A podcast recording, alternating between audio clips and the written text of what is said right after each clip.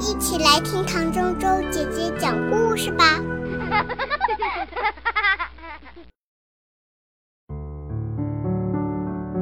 一个不能没有礼物的日子。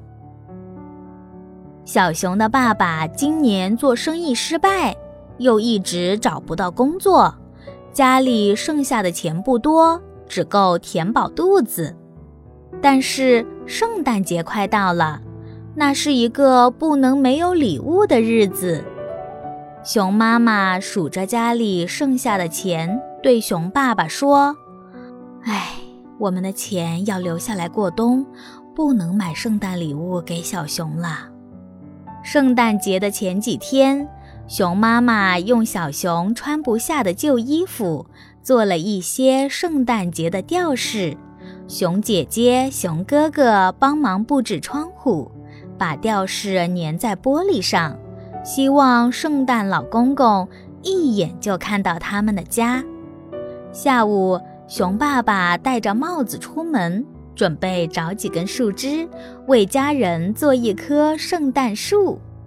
熊爸爸在圣诞树上挂满了吊饰，撒上了好多白面粉，看起来就像下雪一样。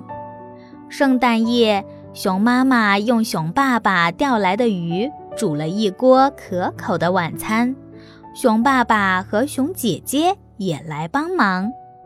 吃完晚餐。大家安静地走回房间，小熊躺在床上翻来覆去睡不着。他要熊爸爸讲几个圣诞节的故事。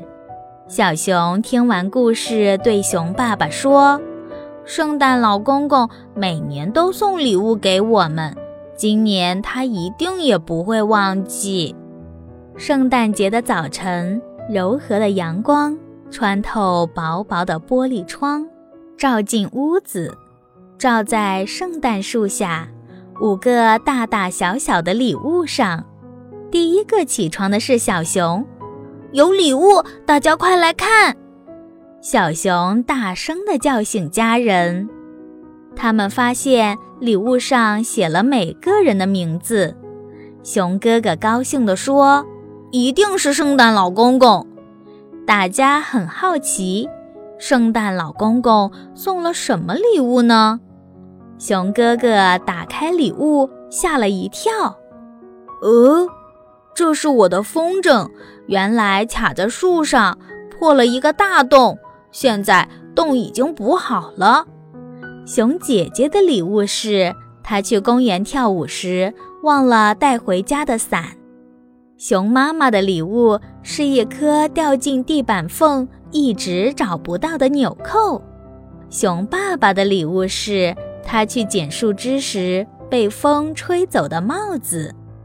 小熊的礼物是他最喜欢的棒球手套。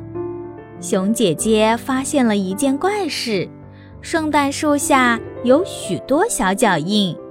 一定是昨天晚上圣诞老公公送礼物时不小心留下来的。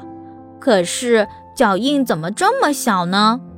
熊爸爸说：“圣诞老公公大概是一个小矮人。”熊妈妈笑着说：“他不是老公公，应该是圣诞小小孩哦。”一整天，大家都在谈神秘的礼物。